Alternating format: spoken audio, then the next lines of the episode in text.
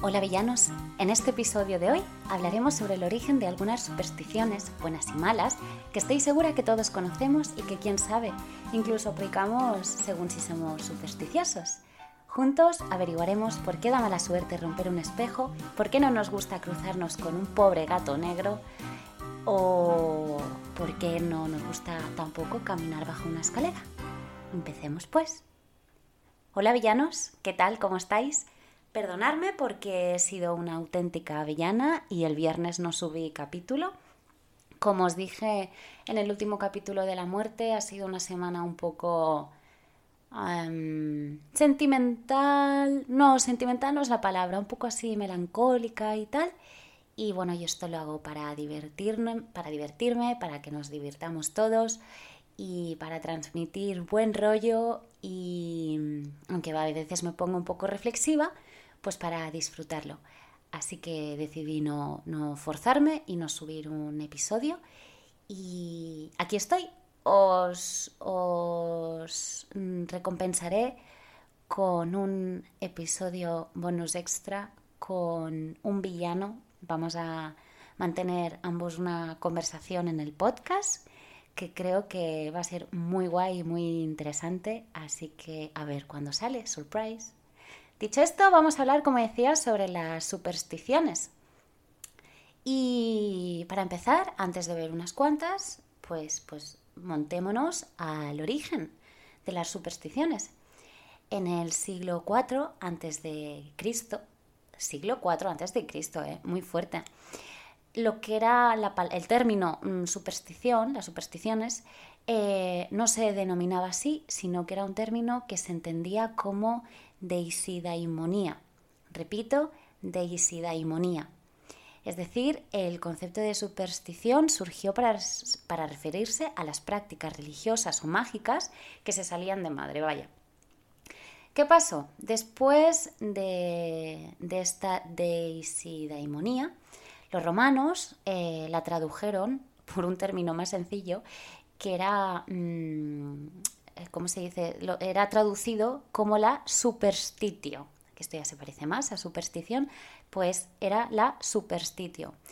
¿Qué era para ellos esto? Pues la superstitio era el miedo o temor excesivo a los dioses.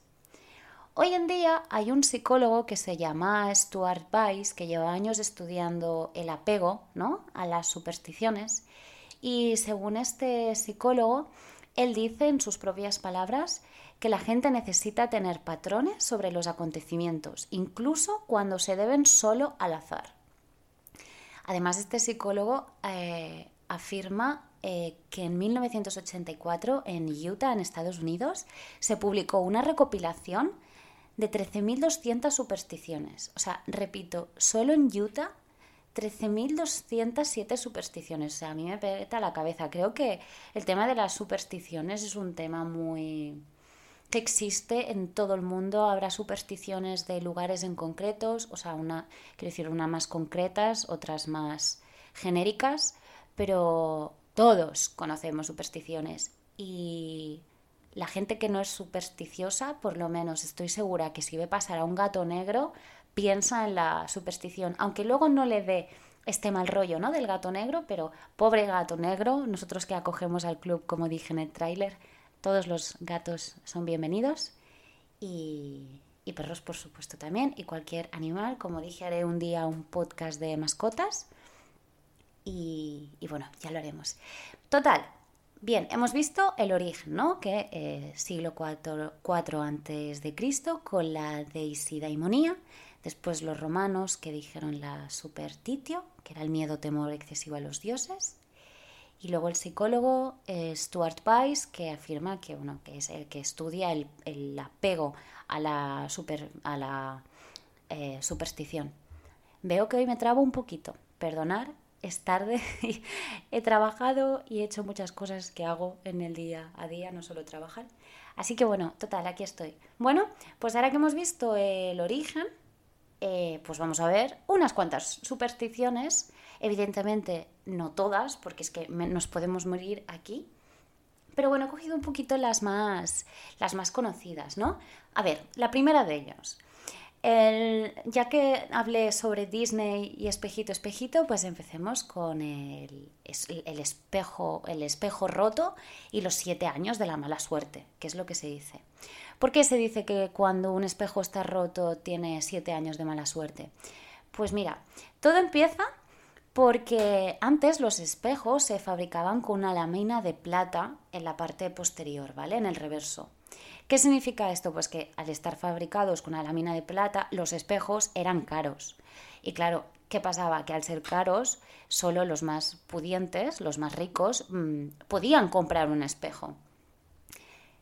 ¿Qué pasaba? Que si los criados, al trasladar el espejo de una estancia a otra o al limpiarlos, rompían el espejo, estos criados pues tenían que pagarlo. O sea, para pagar el espejo los criados necesitaban años de su salario.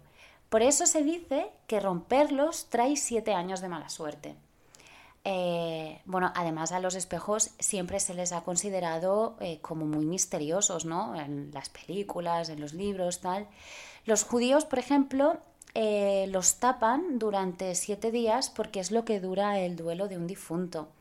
Luego los cabalistas Em, lo tapan también para evitar que los demonios se asomaran a través del, espejo y se aprovecharan de las familias que estaban de luto. Luego, claro, esto unido al mito de que nuestro cuerpo se renueva cada siete años, pues esto alimentó que la superstición de romper el espejo pues significaba condenar tu alma a los, a los siete años. A mí me dijeron una vez eh, que nunca tuviese un espejo en, el dormitorio y que si lo tuviera lo tapara y me cachis en la mar que... Y tengo uno, ¿eh? Pero no me mola, o sea, no me gusta nada. Y cada vez que lo veo, lo que pasa es que tengo un tocador y tengo el espejo. Y cuando lo veo digo, Uy, voy, a, voy a cambiarlo de habitación. Pero luego pienso, va, venga, hombre, si estos son supersticiones. Pero siempre me queda ahí el, el puntito de, ya, pero y, y sí, sí, ¿sabes? Eh, no sé, you will never know. Y, pero bueno, supersticiones al final es que se te, se te calca tanto esto en la gente, en, se te mete tanto en el cerebro que hay un momento que, que hasta dudas. Pero bueno, pues esta es la del espejo roto y los siete años de la mala suerte.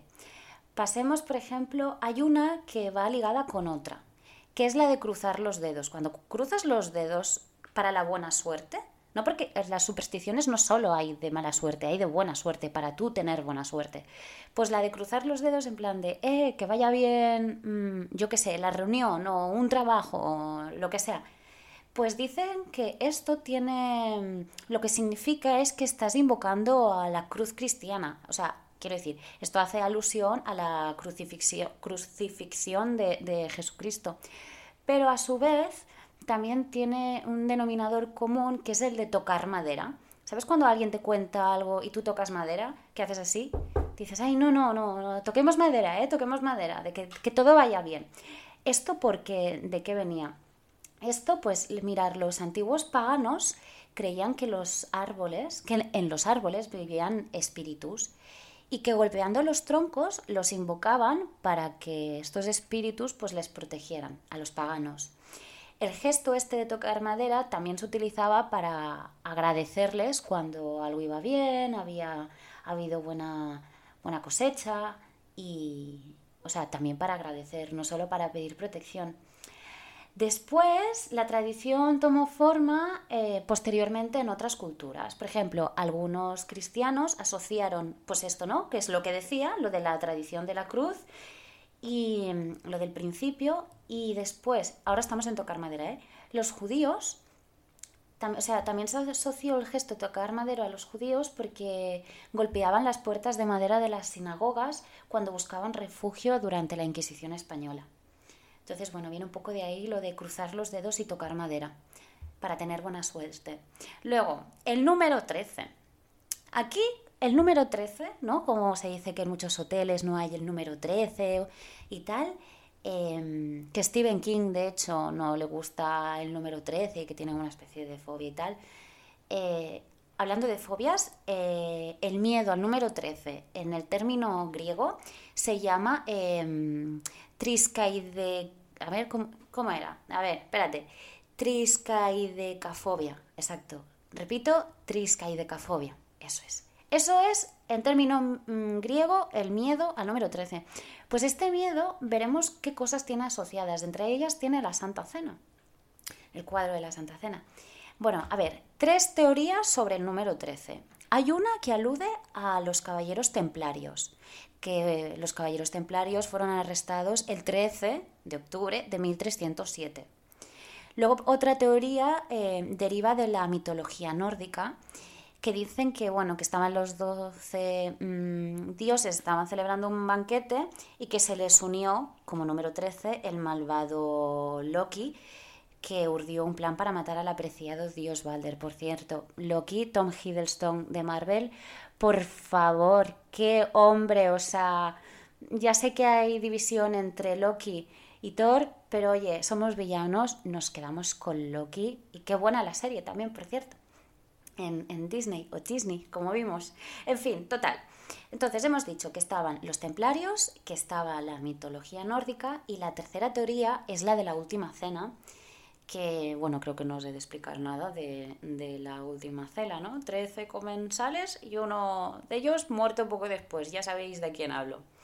Total, eh, también es curioso una cosa, que en algunos países, que por cierto, aquí no lo he buscado, fallo mío, porque aquí en España es martes 13, y no sé por qué aquí es martes 13.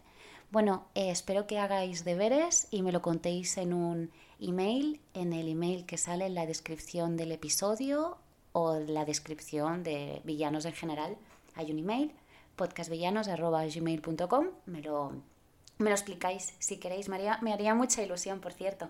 El otro día recibí un correo y me hizo muchísima ilusión. Eh, total, a lo que iba. Eh, número 13, sí, eh, viernes. ¿Qué pasa con viernes, no, el viernes?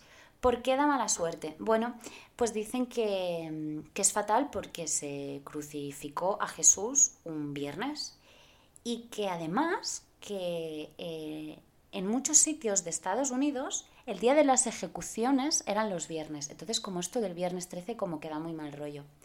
Bueno, pasemos a una que a mí me hace mucha gracia, que se llama El Diablo y la Sal. Por cierto, aviso que este capítulo va a durar más, así que que lo sepáis. Y ya está, y punto. Total, El Diablo y la Sal. La sal era súper, o sea, desde el antiguo es súper valiosa eh, como condimento y como conservante de alimento, obviamente, pero es que también antes se pagaba con sal. Y de ahí, precisamente, de que antes se pagara con sal, de ahí viene el término salario. Muy fuerte, ¿eh?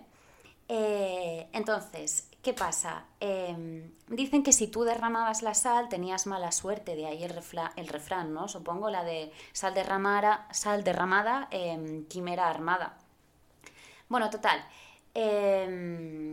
Em, echar la sal derramada por encima del hombro izquierdo se hace para conjurar un, un, malfario. Quiero decir, que si tú te echabas por encima del hombro izquierdo la sal, servía para protegerte del, del, del diablo, porque precisamente era el diablo quien te atacaba por la izquierda y desde atrás. Una vez estaba en un bingo y vi a una señora, no voy mucho al bingo, ha quedado muy ludópata, pero hace, hace mucho de hecho que no voy, pero una vez al año no hace daño, ¿no? Eh, me divierto, a mí me divierte el bingo. Pues total, un día estaba en un bingo y de repente veo a una señora que empieza a echar pues, lo mismo por la izquierda y detrás del hombro sal y en la mesa y tal, y yo flipé en medio del bingo o sea, flipé, flipé. Pero es que luego otra vez lo vi en un avión que ahí ya me dije, mira, por favor, o sea, mm, qué miedo, o sea, odio volar. Vuelo, pero odio volar. Y, y sí, sí, me, me pareció súper curioso lo de... Y al final ambas eran para tener buena suerte, ¿no? Supongo que una para que le tocase el bingo y la otra para que el avión no se estrellase. Ahí yo estuve a punto de pedirle sal. Mentira, eso es mentira, pero... Pero bueno, yo creo que la próxima vez si veo a otra persona se lo pediré. Porque como decía, oye, y sí, sí, Nunca, se sabe. Bueno, vayamos al gato negro, pobre gato negro. Eh, creo que esto lo comenté un poco en las brujas de Salem. Eh, en la Edad Media se asoció a... El gato negro se asociaba a las brujas. Se decía que o tenían uno, o sea, que las brujas tenían un gato, o que se transformaban en uno de ellos. Eh, a mí me hace gracia porque, curiosamente, en Gran Bretaña el gato da buena suerte, un gato negro da buena suerte. Y luego, mm, por no hablar de Japón, el típico gatito este que con el brazo, que agita el brazo, que por cierto este gato de la suerte se llama Maneki Neko. Repito, Maneki Neko. Eh, esto viene, el gato este, de la, del bracito, viene porque mm, alude que el gato de un antiguo monasterio eh, salvó la vida a un rico. Eh, porque se ve que hubo un árbol que estaba a punto de, caer fulminado por un rayo y entonces el gato dicen que se puso a dos patitas y, movió, agitó el brazo para llamar la atención de este rico. Total, el, hombre este rico lo vio, eh, que estaba en el monasterio, estaba visitando el monasterio, vio al gato, se acercó a él, por, por haciéndolo del bracito, se acercó a él y en ese momento cayó un rayo en el árbol, el árbol cayó y evidentemente no le dio al, hombre este. Y entonces, bueno, dice la lengua, ay, la ley, la aire. Bueno, ¿cómo estamos? Me falta un café y eso que es de noche. Total, que agradecido el hombre, pues regaló riquezas al monasterio. Entonces, bueno, en unos sitios, como hemos visto, da mala suerte. A mí me gustan mucho, a mí me parecen preciosos los gatos negros, o sea, preciosos, preciosos. Y me sabe mal que, se diga esto de los gatos negros, pobrecillos. Em, hay gente que cuando ve un gato negro le da mal rollo. A mí en particular, la verdad es que no me da mal rollo, pero, pero bueno, eso me, sabe mal, ¿no? En fin, sigamos con las, con las supersticiones. Hay una em, que también va un poco asociada a lo que hablábamos de las brujas de Salem, que como recordábamos no fueron quemadas, sino ahorcadas por culpa de tres niñas sobre todo de una. Y bueno, que me voy. A ver, lo que dicen que da mala suerte de caminar bajo una escalera. Esto tiene un, comienzo eh, morboso porque en la época medieval también em, las escaleras se asociaban a la horca, eh, que en la horca obviamente es donde se justiciaba la gente, ¿no? Pues se creía que, que una persona que cometía el error de pasar por debajo de una escalera pues que se enfrentaría a su propia muerte en la horca en un futuro próximo. También hay la creencia que dicen que como se colgaba la gente desde lo alto de la escalera, la zona de abajo estaba embrujada. Entonces, bueno, por eso dicen que pasar por debajo de la escalera da mala suerte. A mí no me da mala suerte, a mí me da mal rollo por si se cae, si se me cae encima como un andamio. Yo no creo que pasar por debajo de un andamio de mala, suerte, lo que pasa es que prefiero pasar por al lado por si se cae, ¿no? Pues por lo menos que no me chafe. Y ya está, si he de pasar, paso y punto. Al final es la suerte y si te toca, te toca. Eh, ¿Qué más? ¿Por qué da buena suerte? Porque como veis vamos viendo buenas y malas. ¿Por qué da buena suerte soplar las velas de los cumpleaños? Pues esta me, pareció muy curiosa cuando la, busqué, me, gustó. Dice la leyenda que los antiguos griegos eh, horneaban pasteles y los cubrían con velas para pedir un favor a Artemisa, que es la diosa de entre muchas cosas del estado de ánimo. Mira, la semana pasada tendría que haber mm, pedido un deseo a Artemisa. Total, pues eso, ¿no? Que para pedir un favor, perdón, no un deseo, un favor a Artemisa. Entonces se creía que el humo de las velas apagadas llevaba el mensaje a los dioses al subir, al subir el humo. Entonces me ha parecido como muy curioso. De ahí lo que no sé es por qué es justo en el cumpleaños. No sé si es porque dicen que tienes que pedir un deseo, que en este caso pedían un favor, pero, pero bueno, sea como sea, me parece muy bonito. Uy, que he movido el micro, perdón. Me parece muy bonito lo de soplar velas. Em, el hecho de soplar velas. Luego, ¿qué más? abrir un paraguas en el interior. Em, esto podemos decirlo que es por culpa de los griegos. ¿Por qué es por culpa de, em, de los griegos el abrir el paraguas en el interior? Bueno, decían que era un mal presagio porque, a ver, ellos siempre utilizaban sombrillas para protegerse del sol. Pero em, abrir eh, las sombrillas, porque no eran los paraguas morenos, abrir las sombrillas en el interior se consideraba como un insulto al dios del sol. Em, luego también hay otra teoría, que a esta se remonta en el siglo XVIII en Inglaterra, que dicen que bueno, que con la mecánica de los paraguas modernos, que los hacía peligrosos cuando se abrían en lugares cerrados. Bueno, esto de peligroso no sé, pero bueno, esta es eh, lo de abrir el paraguas. A mí me gusta la de los antiguos egipcios, ¿no? Como hemos dicho, un insulto al dios del sol. Em, brindar con agua. Esta siempre se dice, no, es que brindar con agua da mala suerte. Oye, y si hay alguien que no bebe ni alcohol, ni refrescos, ni zumo, y solo bebe agua, ¿qué pasa? ¿Que esa persona está agafada para siempre o qué? Eh, ¿A qué se debe este mal karma de brindar con agua? Pues esto se debe a los eh, antiguos dioses, porque los antiguos eh, dioses griegos, me he quedado con antiguos dioses, y no es antiguos dioses, es los antiguos griegos, los griegos, vaya, eh, ellos solo brindaban con agua para honrar a los muertos. Y entonces, bueno, la idea comenzó con el mito de que los muertos bebían del río Leteo en el inframundo para convertirse en la superstición de, que se está deseando mala suerte, ¿no? O la muerte de alguien cuando brinda con, con el vaso de agua.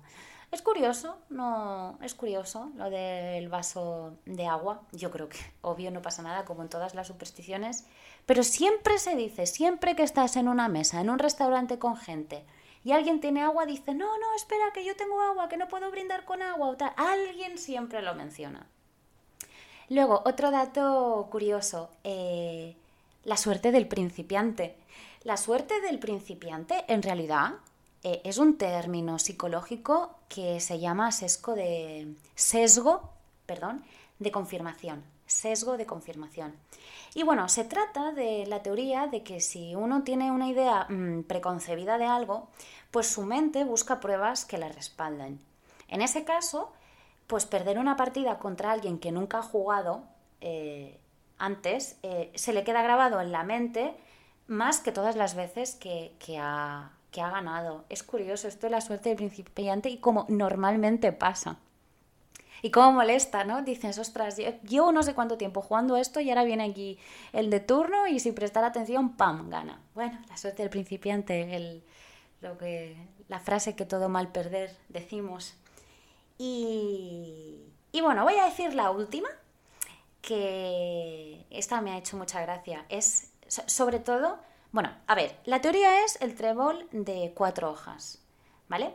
el, famoso trébol de, cuatro hojas que da buena suerte, eh, todos podríamos pensar que el trébol de cuatro hojas tiene origen celta y no es así, porque mm, eh, el revuelo en torno al trébol comenzó con Adán y Eva.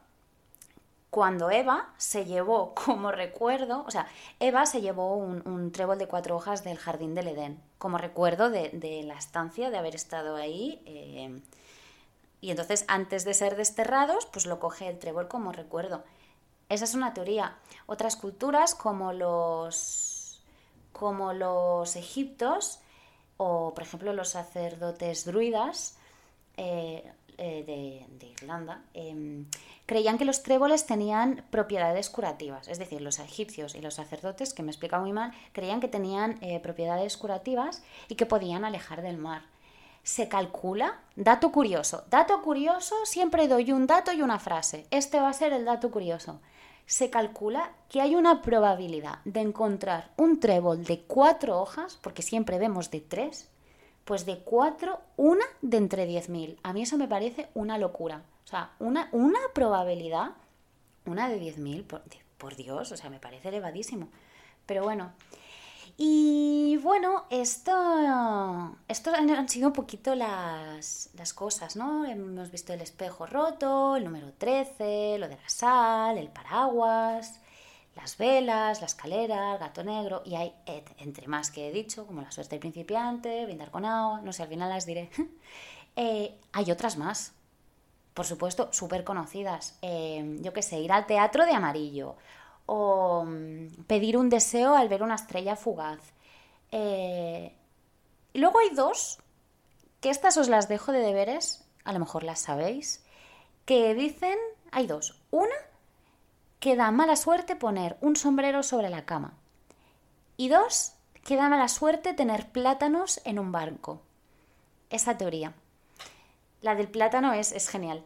Em, y luego, ya que estamos hablando de las supersticiones, pues cómo no, no puedo despedirme sin hacer, sin decir una frase del, del, que fue escritor ya fallecido, falleció en 2016 en Milán, Humberto Eco, que os sonará muchísimo el nombre de Humberto Eco porque es, hay un libro un poco gordo, pero que es buenísimo, buenísimo, em, que se llama El nombre de la rosa, que por cierto hubo una película que, que sale del nombre de... O sea, se hizo el libro, publicó Humberto Eco, y luego salió la película que está protagonizada por Sean Connery y por Ron Perlman, que este, hay una serie muy buena, es que he hecho muchas películas, no me sale ninguna, pero hay una serie en Prime que se llama La mano de Dios, que va de él que es un juez que se le empieza a ir a cabeza y cree que habla con Dios y empieza como a, dictar sentencia y a hacer lo que le da la gana. Es un poco sheriff este juez.